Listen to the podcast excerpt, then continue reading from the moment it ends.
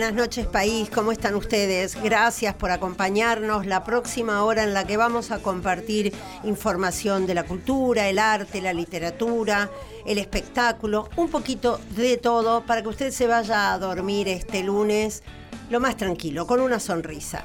En realidad empezamos con un tema de actualidad un poquitito triste, pero a la vez muy valioso, porque el correo argentino emitió un entero postal, como se llama, ahora les voy a explicar en qué consiste, y una estampilla o sello postal en homenaje a la tripulación del submarino Ara San Juan, que hace dos años eh, se perdió en el Atlántico Sur. Eh, viene con, una, con un librito donde está toda la tripulación con, con, las funciones que cumplían en el Ara San Juan, los 44, 43 hombres y una mujer que perdieron la vida, y una estampilla que es la última imagen, fotografía conocida del Ara San Juan.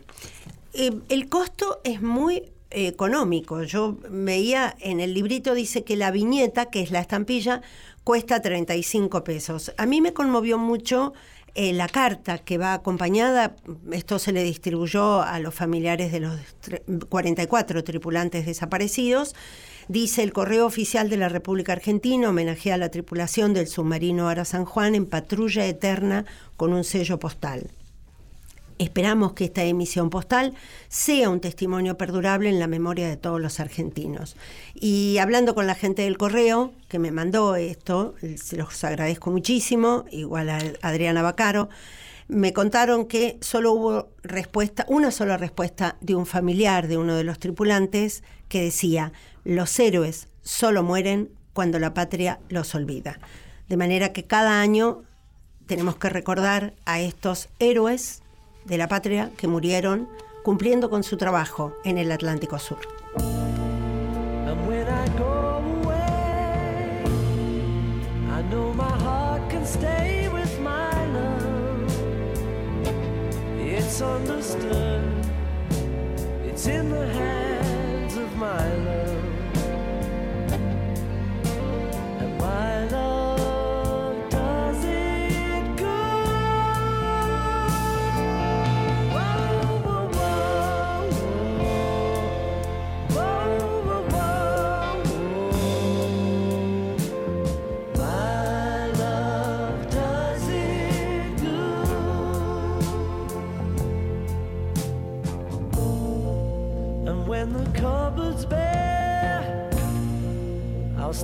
Something there with my love. It's understood.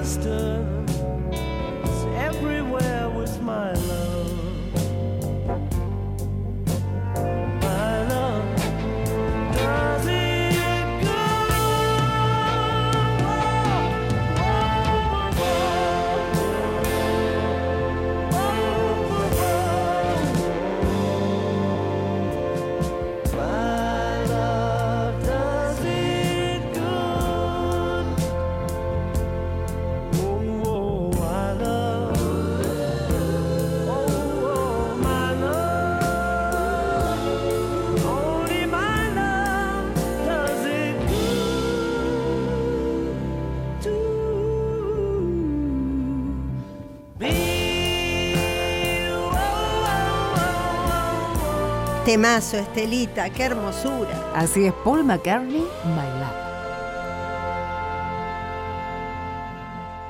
Y ahora nos acompañan dos queridos amigos que además son muy buenos escritores. Ella es Mercedes Funes, no la actriz, la politóloga.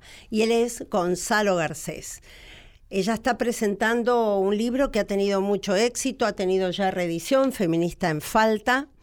Y él tiene una última novela que se llama Acete Hombre. Así que vamos a cruzar las dos, los dos libros y a los dos escritores. Muy buenas noches. Muy buenas noches, Susanita. Gracias por haber venido. ¿eh? Muchas gracias.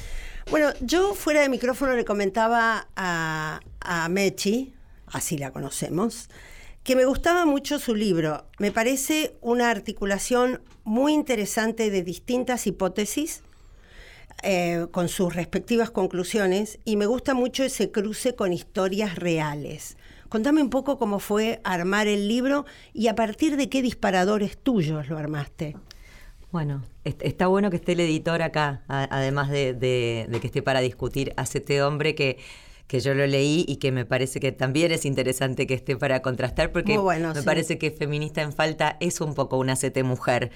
Eh, y, no, y yo pienso que eh, en un punto, ¿viste? del otro lado, que son estas historias que van cruzando los ensayos, son un poco lo que podemos hacer. Uno puede teorizar un montón, nada, ir, buscar el marco teórico, pensar cómo hicimos las cosas, eh, darle vueltas y volverle a dar vueltas y una y otra vez y pensar en la primera, en la segunda, en la tercera, en la cuarta ola y después está la vida.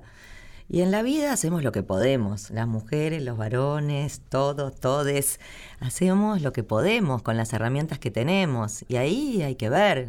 Entonces, me parece que hoy, más que nunca, en un mundo que se la pasa declamando, digamos, donde estamos poniendo siempre como eh, caretas eh, está bueno también pensar quiénes somos mientras estamos pensando con el, debería ser. Bueno, yo no sé cómo debería ser. Me parece que para empezar a pensar eh, en la desigualdad de géneros y en los roles y demás, lo primero que tenemos que pensar es dónde estamos parados. Y entonces por eso me parecía como interesante partir de historias algunas personales, otras que son historias de amigas, historias que, fue que fui escuchando, historias que fui a buscar específicamente, que no todas son convencionales, pero que en todas yo fui encontrando como un lugar donde cualquiera se puede identificar en el principio de verdad que tienen, que es, bueno, esto es lo que pude.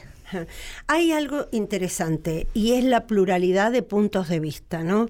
Dora Barrancos dice que hay varios feminismos y mm, me puedo sentir identificada con este libro, si bien no me siento identificada por allí con las feministas del pañuelo verde. Estoy a favor del aborto y no me puedo identificar con el pañuelo verde. ¿Por qué?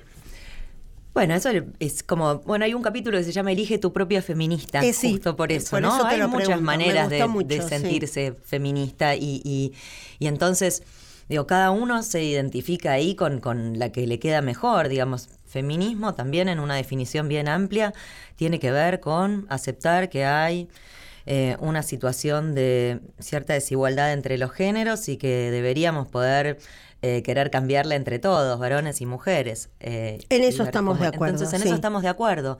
Y después sí, yo puedo entender que hay una cosa generacional donde a lo mejor el glitter, el pañuelo, a alguno le resulta quizá demasiado festivo. Yo estoy a favor, lo uso, no sé si lo llevo siempre colgado en la cartera, al principio sí, ahora menos. Me parece que la divisa a lo mejor no, tiene sentido siempre, pero voy a las marchas y y me parece bien, digamos, y, estoy como fervientemente comprometida con, con, la causa de la legalización del aborto y de la, de la libertad y, los derechos en general. Me parece que ahí sí hay una grieta muy contundente. Yo no creo que... Eh, y ahí sí, no creo que pueda ser feminista alguien que no esté a favor de, de, derecho a, la autonomía sobre el propio cuerpo. Eh, pero, pero sí entiendo que hay distintas maneras de vivirlo y que digo, hay, hay, feminismos que son más radicales o que declaman más, y está el feminismo que es más asambleario, y digamos, y yo la verdad que no me siento muchas veces identificada con eh, el, el, manifiesto que se lee en un rincón de la plaza cuando hay un millón de personas en la plaza. Digo, y es así la mayoría, quizá. Digo, hay mucha gente que va ahí por, por muchísimas causas. Cada uno a eso le pone como eh, su lo que siente, su propia impronta también. Digo, es lo que tienen estas, estas manifestaciones que son tan grandes ya, que un poco se va. Es, es lo que tiene lo masivo, el feminismo de masas. Exacto. ¿Qué pasa con la masculinidad en este, en este contexto de quinta ola feminista, Gonzalo? Pasan muchas cosas con la masculinidad. Yo noto que hay muchos varones de mi generación y más todavía los que son mayores que yo, que viven como algo conflictivo el hecho de, por ejemplo, no ser más eh, proveedores o que no sea bienvenida una actitud caballerosa de protección, de, de galantería hacia las mujeres. Pero muy especialmente el hecho de no proveer. Y es algo que a mí personalmente ya no me toca tanto, porque en realidad mi generación, yo tengo 45 años ahora, ya no, no absorbió de chica la idea de que si vos eras varón, tu rol y lo que te justificaba y lo que te daba, eh, eh, lo que te hacía hombre, era tener un trabajo y proveer para una mujer y tus hijos. Ya no era ese el mensaje. Tuvimos muchos mensajes contradictorios. La masculinidad de mi generación fue muy definida por la negativa. No pegues, no abuses, no violes. Bueno, en realidad nadie dijo, nadie nunca nos dijo no violes porque se entendía. Claro. Eso es una algo que siempre me hace gracia cuando se dice en algunos ámbitos. Hay que enseñarle a los varones a no violar. Eh, no, si necesitas enseñárselo es que ya algo está muy mal con esa persona. Porque es una cuestión de empatía. No causás dolor porque si sos alguien con eh, sentimientos normales, el dolor de otro, sea causado por lo que sea, te resulta insoportable. Eh, pero fue muy definida por la negativa. Y por eso, en parte, yo escribí a este hombre buscando mitos de la masculinidad, porque los mitos son modelos, son modelos de comportamiento. Y yo quería buscar modelos positivos, que no fueran solamente no seas malo, no pegues, no seas eh, condescendiente, no interrumpas a una mujer cuando habla, porque todo eso es verdad, está bien, pero es muy poco. Po- Tenés que tener también ideales positivos. Y como ese ideal no podía ser el hecho de proveer, porque ni nos habían enseñado eso, ni a mí me interesaba, creo que cada uno puede proveer por sí solo, hombre o mujer. Entonces busqué otras cosas, por ejemplo, el mito de Don Quijote, que sale a jugar, a tener la vida de un caballero andante, ese sentido del juego, de tomarse la vida como juego. El mito de Prometeo, que, es, que Prometeo es un, bueno, es un titán eh, de los eh, antiguos dioses griegos que eh, roba el fuego del cielo para dárselo a los seres humanos, porque se compadece de ellos y dice, ¿por qué los dioses vamos a tenerlo todo y los seres humanos nada? Es decir, que es como una especie de primer modelo de luchador social, de, de hombre socialmente consciente. Eh, o el mismo Lucifer. Lucifer eh, no es solo el demonio, también es el personaje de Milton que vive en el cielo y en un momento se revela porque dice, yo eh, quiero ser un individuo. Y dice esa frase, que es como la frase clave del paraíso perdido de Milton, que es, prefiero ser libre en el infierno antes que servir en el cielo. Sí, pero Y así con- Perdón, ¿no? ¿Y en qué momento, digamos, la- digo, porque eso es muy lindo para los varones que, que podían hacer eso, salir a jugar, eh, como el Quijote, o nada, liberarse, o ir a por la eh, salvación social y demás. Digo, las mujeres estaban pariendo, por ejemplo, y todo eso, y entonces como que es, es un lugar donde yo entiendo como, digo, revalorizar como esos lugares masculinos, pero que al mismo tiempo como a, a las mujeres les fueron negados mucho tiempo, entonces... Pero no, solo, no fueron negados por los hombres, por una conspiración No, de bueno, no, por la naturaleza y la Simón cultura también. Básicamente es por la cultura. Claro. Claro. Bueno, Pero, pero... a mí me, me- me parece interesante desde el lugar que eh, buscas construir esa masculinidad. Y mientras te escucho hablar, me pregunto, ¿qué tiene que tener resuelto un hombre para construir una masculinidad que vaya en paridad con las mujeres? Em, ¿La relación con el padre o la relación con la madre? La relación con los hijos, ni con la madre ni con el, con el padre. Porque recién... Pero eso es a posteriori. La masculinidad de un nenito de, sí. de cinco años no se puede construir a partir de la relación con los hijos. No, por supuesto, pero tanto la madre como el padre, ahora veremos qué piensa Mercedes, a mi modo de ver, tanto la madre como el padre deberían enseñarle desde chico, a- tanto a sus hijos varones como mujeres, em, el sentido del juego, pero también el de la responsabilidad, concretamente el hecho de hacerse cargo de otra persona. Puede ser cuando un chico es chiquito de sus muñecos y, o de su tortuga, de su perro, de su hermanito o su hermanita. Porque eso es el primer entrenamiento para algo que después te va a definir como adulto. Lo que te define como adulto libre es el hecho de que podés sostenerte a vos mismo y como mínimo a una persona más. No estoy segura de eso. Pero Qué creo bien, que me encanta me gusta, esto es guerra permanente. Me Eh, encanta. no es yo guerra, esto no. es una discusión, es Uno parte tiene de una discusión. Pero es parte de un eh, intercambio que termina enriqueciéndonos a los No es Absolutamente. una discusión que está siempre, que, es así, claro, que no termina. Eh, no, yo creo que el mensaje, digo, que nos tienen que enseñar nuestros padres y, y que, y que está bueno transmitir los que tenemos hijos. Y, y el mensaje en general para nosotros es hacernos cargo. Yo hablo mucho en el libro de eso, de hacernos cargo. Sí. Hacernos cargo de nosotros, básicamente. Yo no creo que el mandato el es hacerte cargo de Mm. otro, ni que es necesario que vos puedas hacerte cargo de otro. Hacerse cargo de uno mismo ya es dificilísimo. La mayoría de la gente no sabe hacerse cargo de lo que produce, o sea, de lo De que lo que produce, de lo que dice, de lo que hace. hace. Mm. Entonces, ya, si vos sos capaz de hacerte cargo de tus propias acciones, bueno, eh, el mundo va a cambiar. Eh, ya pedirle a otra persona, hacerte cargo de un perrito, de tu muñeco y de un Bueno, montón de pero- otras cosas. Bueno, ya pero, de cosas perdón, al, al Perdón, pero yo entiendo lo que dice eh, Gonza, porque eh, cuando yo era chica, eh, tengo dos años de diferencia con mi única hermana, pero por alguna razón a una determinada edad, vos, cinco añitos, ya parece que fueras adulto. Mi madre siempre me trató como adulta, siendo chiquita, pero mi hermana siempre era mi hermanita. No importaba la edad que tuviera. Al día de hoy yo hablo de mi hermana y digo mi hermanita, porque me ha quedado eso de la infancia. Y yo me tenía que hacer cargo de ella cuando mi madre trabajaba. Mi padre trabajaba, entonces por ahí ella tenía que salir y había que dejar a la chiquita con alguien. Total. Y la dejaba Pero conmigo. se educó a una generación de mujeres, por ejemplo, en hacerse cargo de los cuidados de sus hijos y de sus maridos y de su familia sin poder hacerse cargo de sus propias decisiones. Eso es un error, por A ejemplo. los hombres también se los educó Pero yo creo en que el es cierto mandato eso, de, de- es cierto. de hacerse cargo de sus mujeres y sus hijos. Total, y, sin poder leerse a ellos. ¿Y sin poder qué? Leerse a ellos mismos, eso te digo. Claro, pero vivimos en un mundo y somos seres sociales. Y algunos elegirán no tener hijos, pero la mayoría de nosotros los tiene. Y la mayoría forma familias. Entonces, Sí. inevitablemente vas a estar en relación con un mundo de afectos. No, por eh, supuesto. A ver, si uno tiene un hijo, es parte de, Por eso te digo, hacerse cargo de las propias decisiones implica. Claro, si por ejemplo, hijo, la te vas a decisión de hacer tener un cargo hijo, de exacto. tu hijo. Exactamente. Por Exactamente. supuesto, si tenés un gato, te vas a hacer cargo de tu gato. O sea, Pero, de- ¿sabes qué me interesa de esto? Que eh, el- para los varones hay un momento, seguramente para las mujeres también, pero bueno, yo soy varón, voy a hablar por los varones. Para los varones hay un momento que es muy difícil en el cual vos tenés que aprender a tragarte lo que sientas, miedo, aburrimiento, eh, ganas de salir eh, a jugar a la pelota o ganas de dejar todo y actuar de acuerdo a lo que es correcto.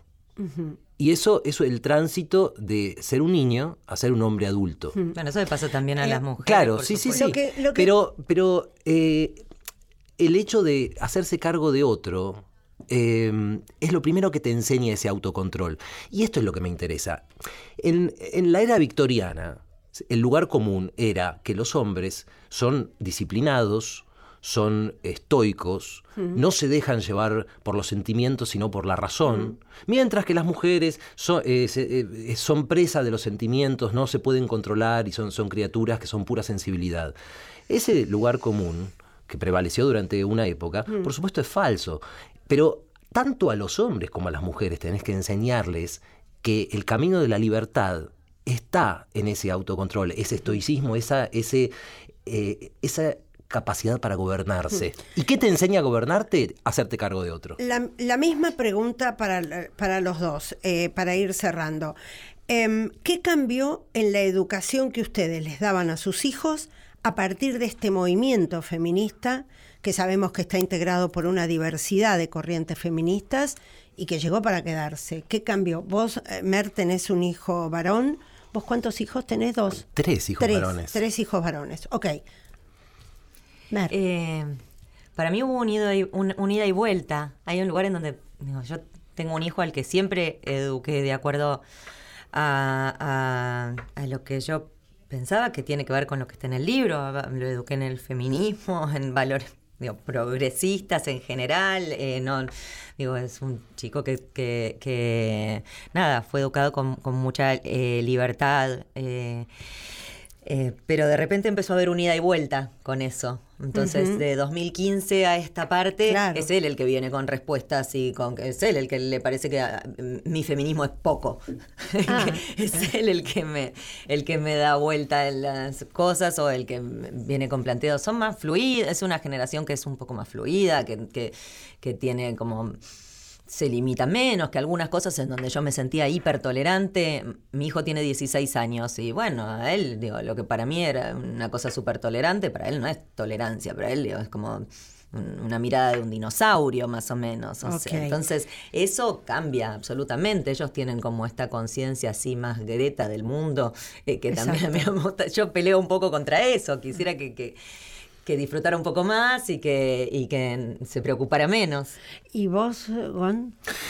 Yo trato de educarlos en- con una ética, si se quiere, existencialista. Lo que valen son los hechos. Eh, les digo, no te sientas nunca ni bien ni mal por ser varón. No dejes que nadie te diga ni que cargas con alguna culpa histórica por ser varón, porque no es así, vos no hiciste nada, ni tampoco con ningún mérito, ni eh, la existencia de un violador, ni la existencia de Leonardo da Vinci tiene nada que ver con vos, ni para bien ni para mal. Si te comportás de manera deshonesta con una persona, sea hombre o mujer, sentite mal. Si sos generoso con un hombre o con una mujer, sentite bien. Lo único que valen son los actos. Y no juzgues a nadie a priori, porque sea hombre, mujer, eh, trans, eh, homosexual, heterosexual.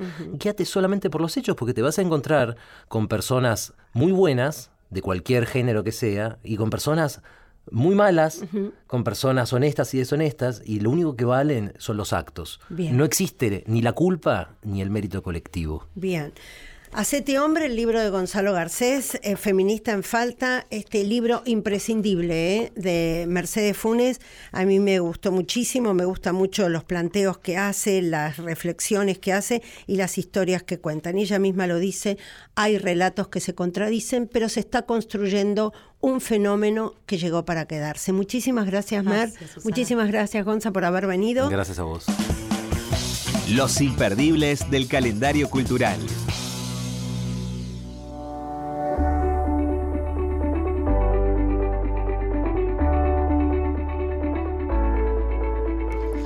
Es el momento en que Estela me saca a pasear. Como no, y comenzamos por Buenos Aires. Basta, hasta el 22 de diciembre se podrá visitar este ciclo de exposiciones de arte, cine y encuentros en la Biblioteca del Congreso. Es una propuesta integrada por mujeres con el objetivo de multiplicar la visibilidad y enriquecer debates. Taller de Escritura, Gonzalo Garcés y Maximiliano Tomás convocan a este ciclo con dos miradas complementarias sobre sus textos. Comienza el 6 de febrero de 2020 en la zona de Belgrano. Para informes y reservas, comunicarse a talleresgarcesitomás.gmail.com. Navidad sin fronteras. Este domingo a las 20 horas en el Teatro Ópera, Latin Box Machine propone una nueva experiencia en conciertos con la excelencia que caracteriza a sus músicos, pero añadiendo diferentes géneros, un coro y una innovadora puesta en escena con el objetivo de acercar la música clásica al público masivo. Un recorrido por el interior del país. Santa Fe, conservar y restaurar memoria presente. La muestra se expone en el Museo del Teatro Municipal Primero de Mayo, San Martín 2020. Se podrá observar diversos objetos y documentos que forman parte de alguna de las nueve colecciones que forman parte del taller de conservación y restauración. La muestra se podrá visitar todos los días. Y en Puerto Madryn, colores, formas y texturas del mundo natural. El Museo Municipal de Arte abrirá sus puertas nuevamente el 19 de diciembre con la inauguración de una nueva muestra que exhibirá los trabajos de la Asociación Argentina de Fotógrafos de la Naturaleza. AFONA. La exposición se abrirá a las 19 horas con entrada libre y gratuita en Avenida Roca 444. Cultura de buena fuente por Nacional. De buena fuente con Susana Reynoso.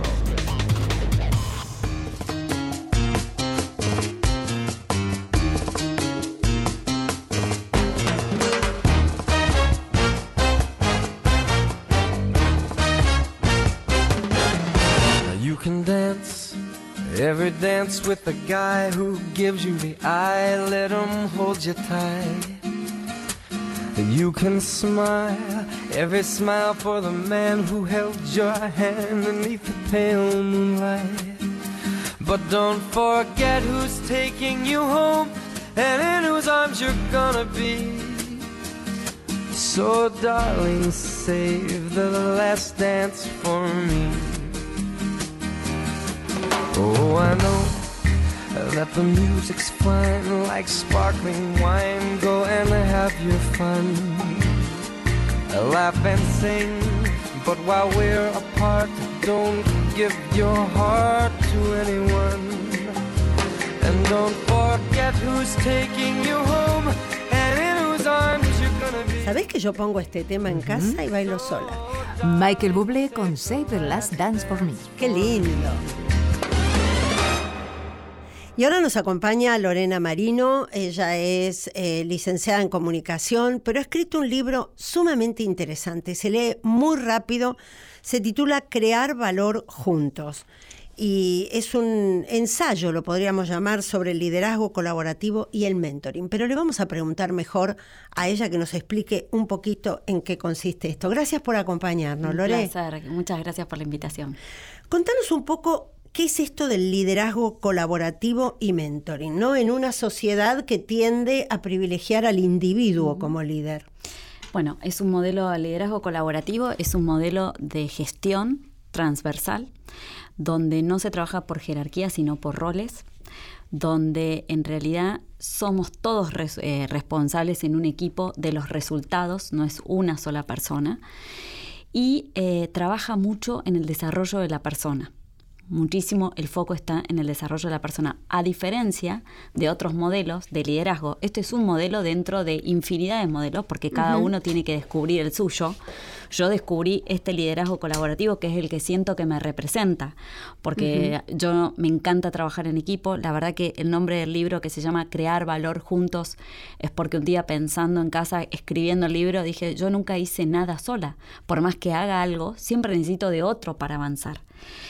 Y mi modelo de, de- de- de liderazgo tiene que ver con el compartir el conocimiento, con el compartir los aprendizajes y las experiencias, porque siento que de esa manera todos aprendemos. Ahora, no todos tenemos los mismos talentos. Si bien yo creo que todo ser humano nace con un talento, dos o tres, algunos, bueno, son más creativos que otros. ¿Cómo se descubre eso en cada persona para poder, para poder potenciarlo en equipo? Primero me encanta que hables que todas las personas tenemos talento, porque a veces se piensa que no se tiene talento, que son unos privilegiados, y en realidad todas las personas tenemos Exacto. talentos y tenemos dones. El desafío está en descubrir cuál es tu talento. Y el talento es eso que te sale naturalmente, que a veces vos no te das cuenta y los otros los ven. ¿No te pasa que muchas veces te dicen, qué buena que sos haciendo esto? Y vos decís, yo, si me Sí. sale naturalmente. Sí. Y esto no es solamente en el mundo del trabajo, en las cosas cotidianas de la vida también. No necesariamente esto tiene que estar enfocado al mundo laboral. Ahora, si miramos dentro de un equipo de trabajo, es muy importante identificar cuáles son las competencias y habilidades que tenés dentro de tus colaboradores. Todos no tienen las mismas habilidades y competencias y eso es importante reconocer. Entonces, una vez que vos identificás eso, es importante trabajar el autoconocimiento. Yo parto de la base de que líder es- somos todos, no- cada uno de nosotros. Exacto, exacto. ¿No? O sea, a veces se piensa que líder es solamente aquella persona que tiene personas a cargo. No, cada uno de nosotros somos líderes de nuestra propia vida. Somos responsables de nuestras acciones y decisiones. Después, uno puede liderar a otros. ¿Cómo? Primero conociéndose uno, sabiendo cuáles son las fortalezas, los puntos a mejorar y las limitaciones que tenemos todos. Partiendo de eso se descubre el talento. Ahora, no es algo que es de la noche a la mañana. Hay que tener un proceso de autoconocimiento. ¿Sí? Claro. De saber exactamente el conocerme. ¿Y eso es- cuánto tiempo lleva? Porque, por ejemplo, vos has trabajado tanto en el sector público como privado y has tenido gente a cargo. No todos tienen esa posibilidad de mostrar rápidamente los talentos o los dones que tienen. Hay gente que es más metida para adentro, más reservada, te cuesta más identificar cuáles son esos dones. ¿Cómo haces vos cuando ya lideras un equipo? Bueno, primero y fundamental conocer quién es la persona, quiénes son los integrantes de cada uno de los equipos de trabajo. Muchas veces lo que pasa en los equipos es que estamos millones de horas juntos y no sabemos a quién tenemos enfrente. Y eso es indagar en la persona, preguntarle cuán- cuál es su recorrido, cuáles son sus experiencias. Hay un montón de eh, test que se pueden hacer, que, digamos en las organizaciones esto funciona de esta manera, haciendo test. Y esto es a través de, por eso yo lo cruzo con el mentoring, que es una herramienta de desarrollo profesional, a diferencia del coaching, que hoy se escucha muchísimo, que es una herramienta que trabaja sobre el ser, sobre la persona. El mentoring es sobre- solamente de desarrollo profesional. Entonces, cuando vos cruzás eso y el mentoring eh, digamos, se hace a través de conversaciones que te van interpelando. Uno como mentor funciona como una caja de resonancia y vas guiando. Entonces, a través de conversaciones uno va descubriendo. Ahora, no es algo de la noche a la mañana y además los procesos de aprendizaje de las personas no son todos iguales. Claro.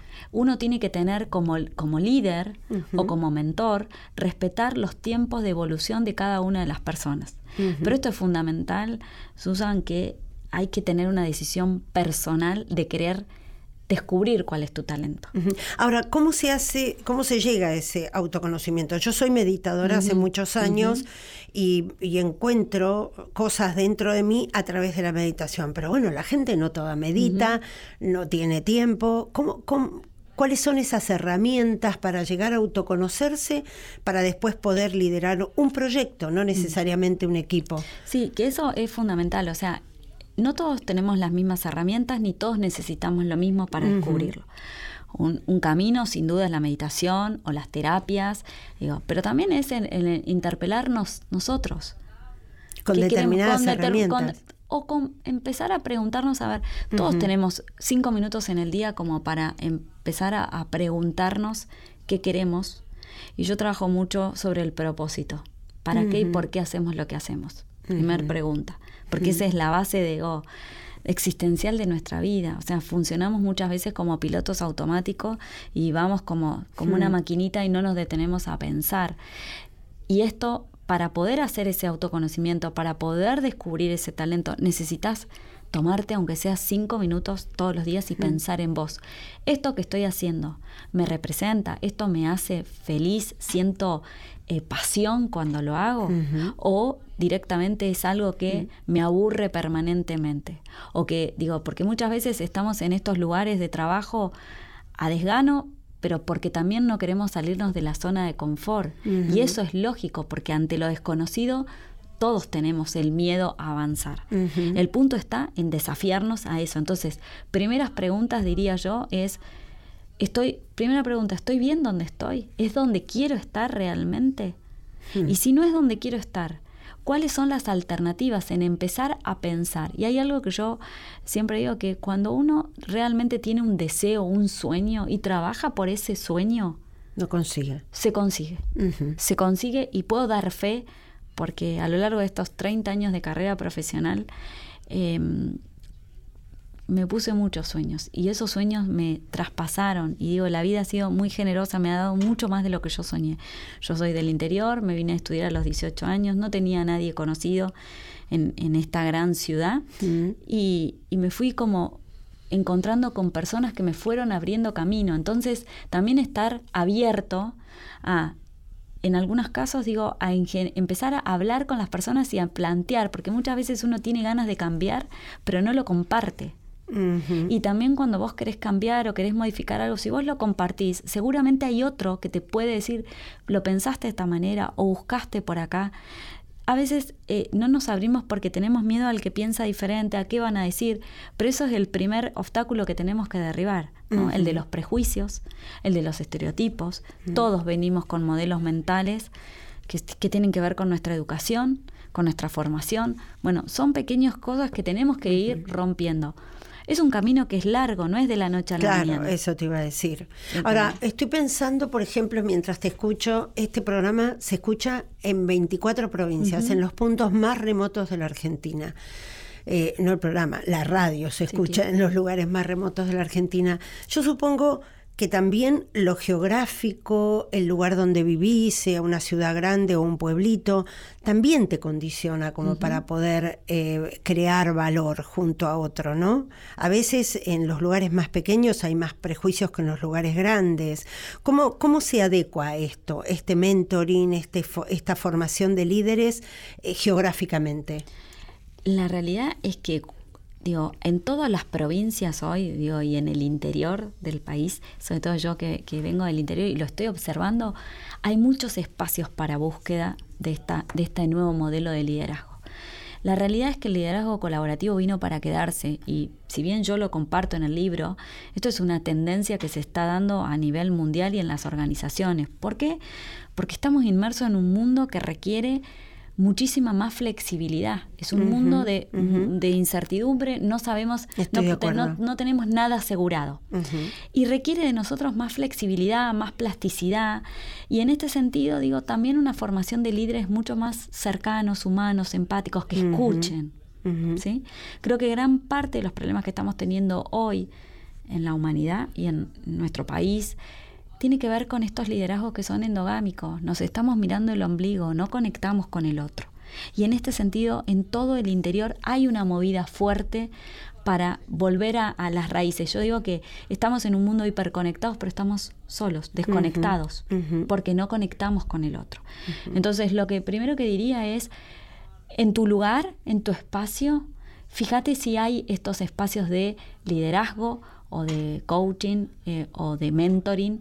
Eh, digo, yo desde el, espacio nuestro que es www.crearvalor.com.ar y a través de las redes sociales que tenemos, estamos conectando gente en el interior. Qué bien. Y digo, yo también estoy yendo a dar charlas en el interior para trabajar esto. Pero es un trabajo que es de mucho tiempo, de mucha búsqueda, del indagarnos esto es, es un trabajo individual pero colectivo al mismo tiempo. Porque ¿cómo yo sé exactamente qué aporto en un equipo si yo no sé, no me conozco yo? Tal cual.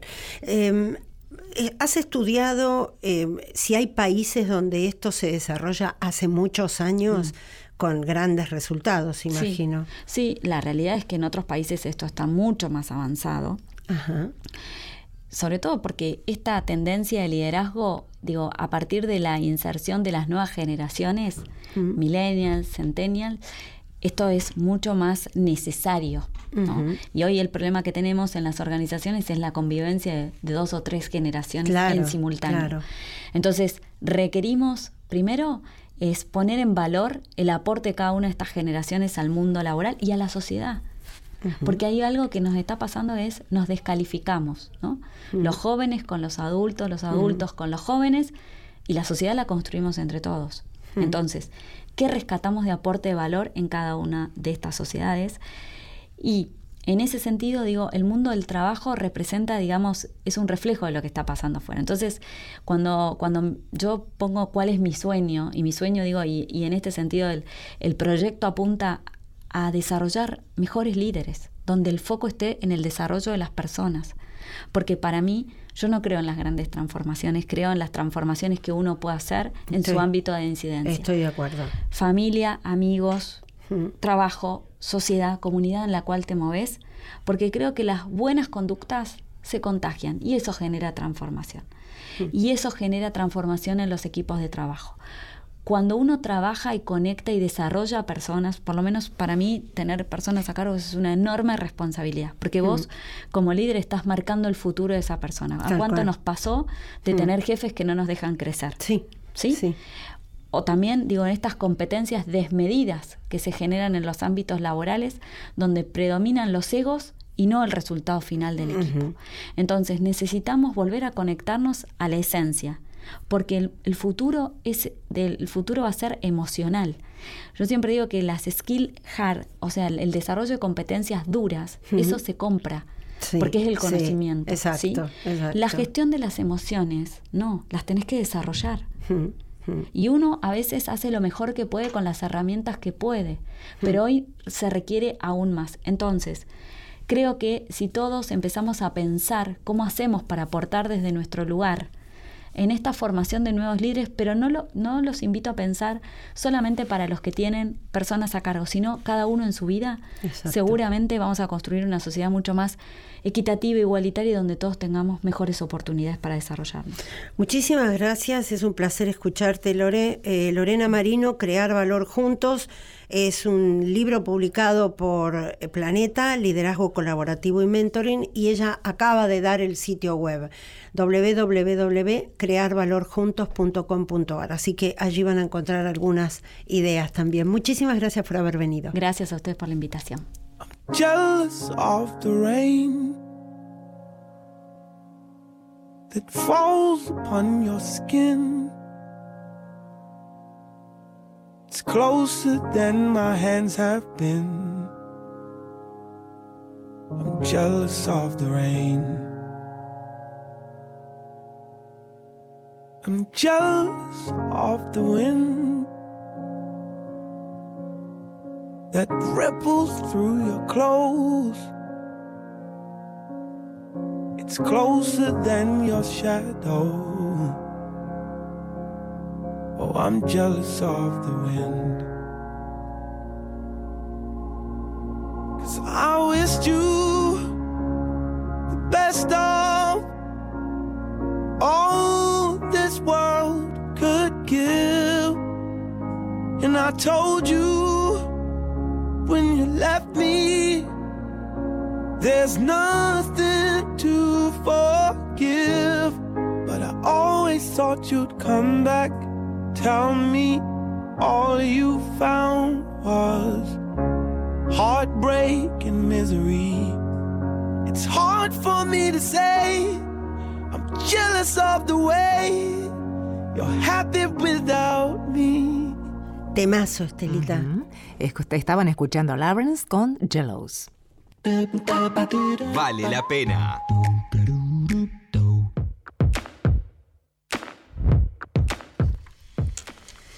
Y el sábado, cerrando ya la semana de eh, Cannes en la Argentina, siempre se hace sobre estas fechas una semana con las películas que han sido reconocidas o premiadas en el Festival de Cannes, que todos los años se hace en mayo allí en Francia. Es realmente la madre de los festivales, de manera que nos gusten o no nos gusten las películas que resultan ganadoras de premios, bueno, después tienen un mercado que es el mundo. Vimos una película extraordinaria que se titula Una vida oculta y es de Terrence Malick. En la Argentina se va a estrenar en febrero de 2020.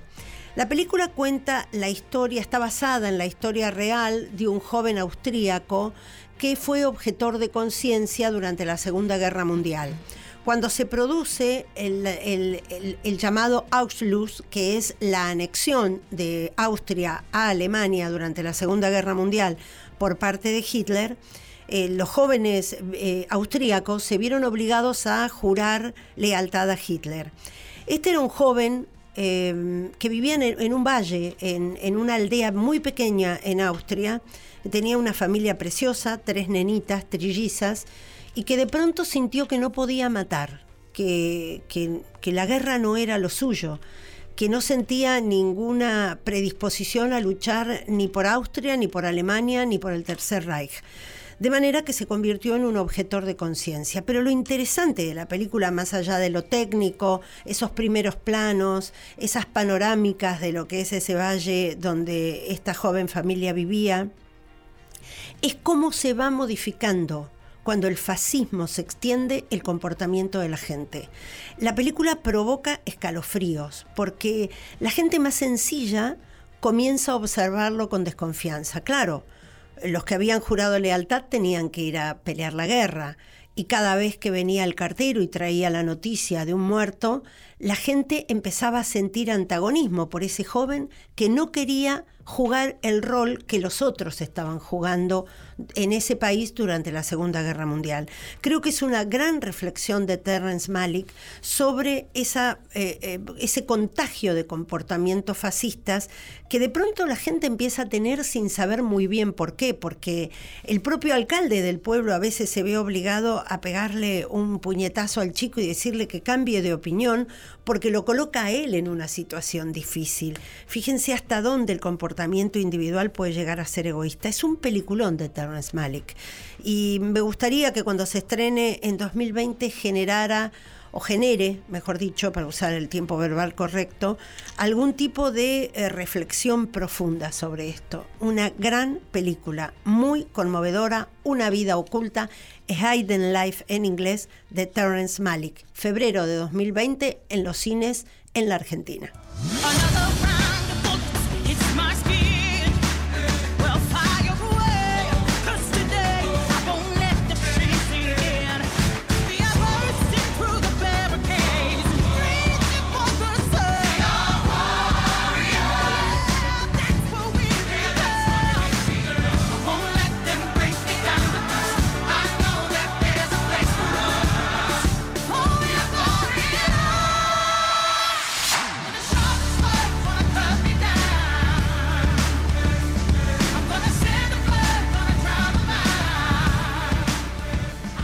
Estamos ahora en contacto con Sergio Baúres, director de Asuntos Culturales de la Cancillería, pero no hablamos con él eh, eh, desde su función allí, sino porque es curador de una muestra que mañana, martes, eh, se inaugura en el Museo Nacional de Bellas Artes, titulada Nora Borges, Una mujer en la vanguardia.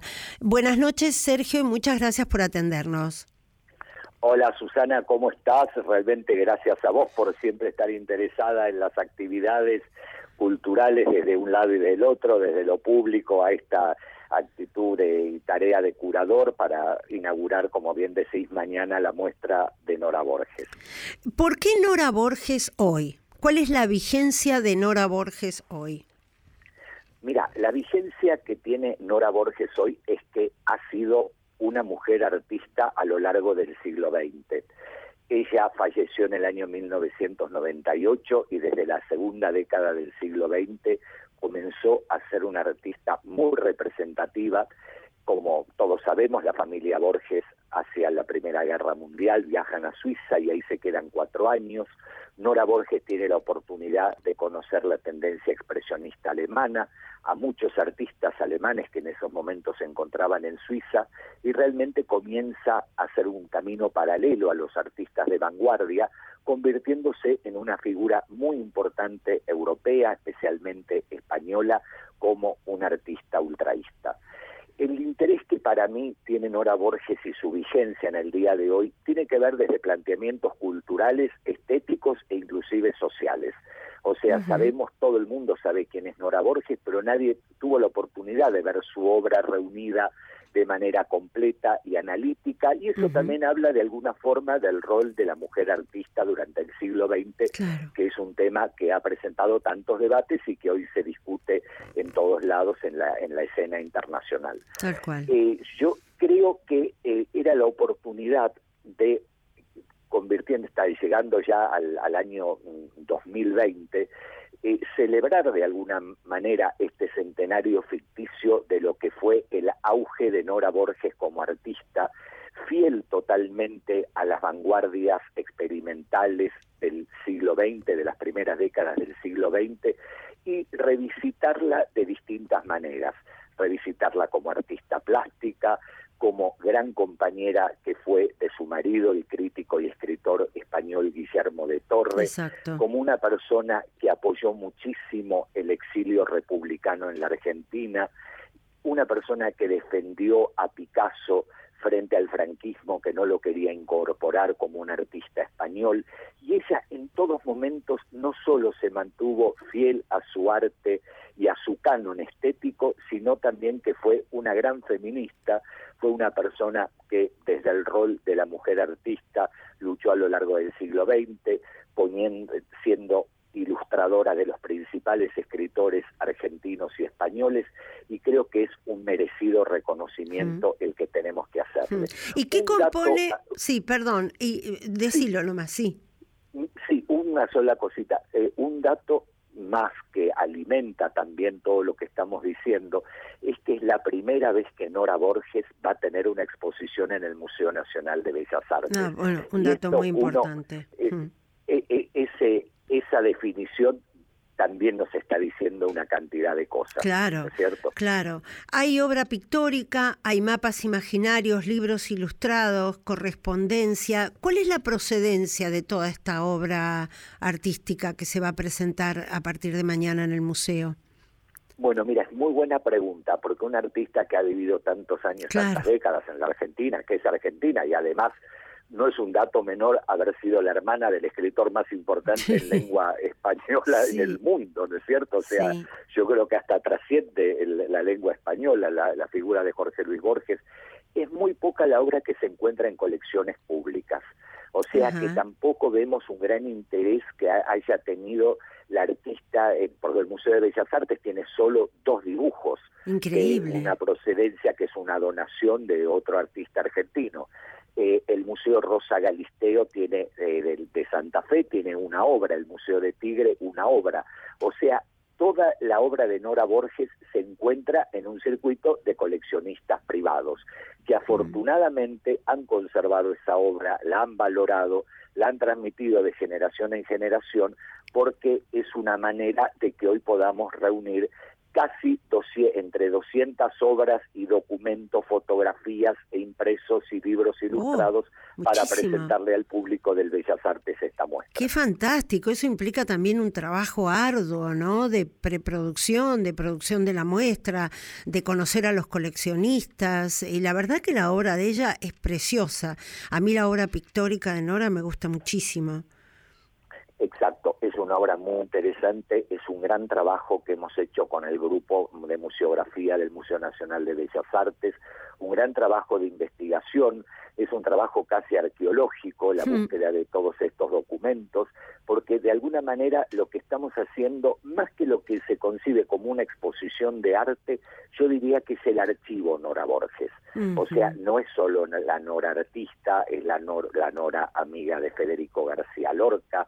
Ella, un dato que realmente es muy ilustrativo, Nora fue eh, escenógrafa y eh, vestuarista del Teatro de la Barraca de García Lorca. Claro. Ella hizo una presentación en el año 35, un año antes de la muerte del poeta, y donde además que los, los años previos había tenido una gran amistad con el poeta y le admiraba mucho su manera de dibujar. Mm. Ellos dos tenían como un diálogo grande y, por ejemplo, la Fundación Federico García Lorca de Granada tiene dos dibujos que Nora le había regalado al poeta. Mm. Esto habla también de una gran red de amistades de la vanguardia, de grandes personalidades del siglo XX.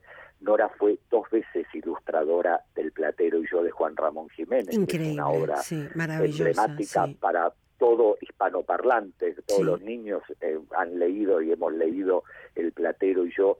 Ella fue ilustradora en la década del 40 y en una reedición que hizo Lozada en los años 70. Bien. Entonces estamos frente a un personaje sumamente rico que ha tenido una gran vinculación con toda la generación artística y literaria de su época. Solo Así es. recordar que ha ilustrado casi 80 libros Sí, sí. y que eh, de alguna manera también descubrimos otros aspectos más inéditos de, como por ejemplo que fue crítica de arte. Exacto. Y esto es un detalle interesante. Ella fue crítica de arte en la revista Los Anales de Buenos Aires, que dirigía su hermano, y ella firmaba con seudónimo. Y el seudónimo era un seudónimo masculino que era Manuel Pinedo. Un detalle que es una primicia allí. Entonces, más de 200 pinturas, dibujos, grabados y objetos. Se inaugura este martes. Nora Borges, una mujer en la vanguardia, va a estar hasta el primero de marzo de 2020 en el pabellón de las exposiciones temporarias. Y el curador es Sergio Baur, un hombre de la cultura que sabe muchísimo. Así que vamos a ir con muchísimo gusto a ver la muestra. Gracias, Sergio, por este contacto con el programa. Susana, gracias a vos y siempre un placer poder charlar un rato contigo. Hasta siempre, gracias.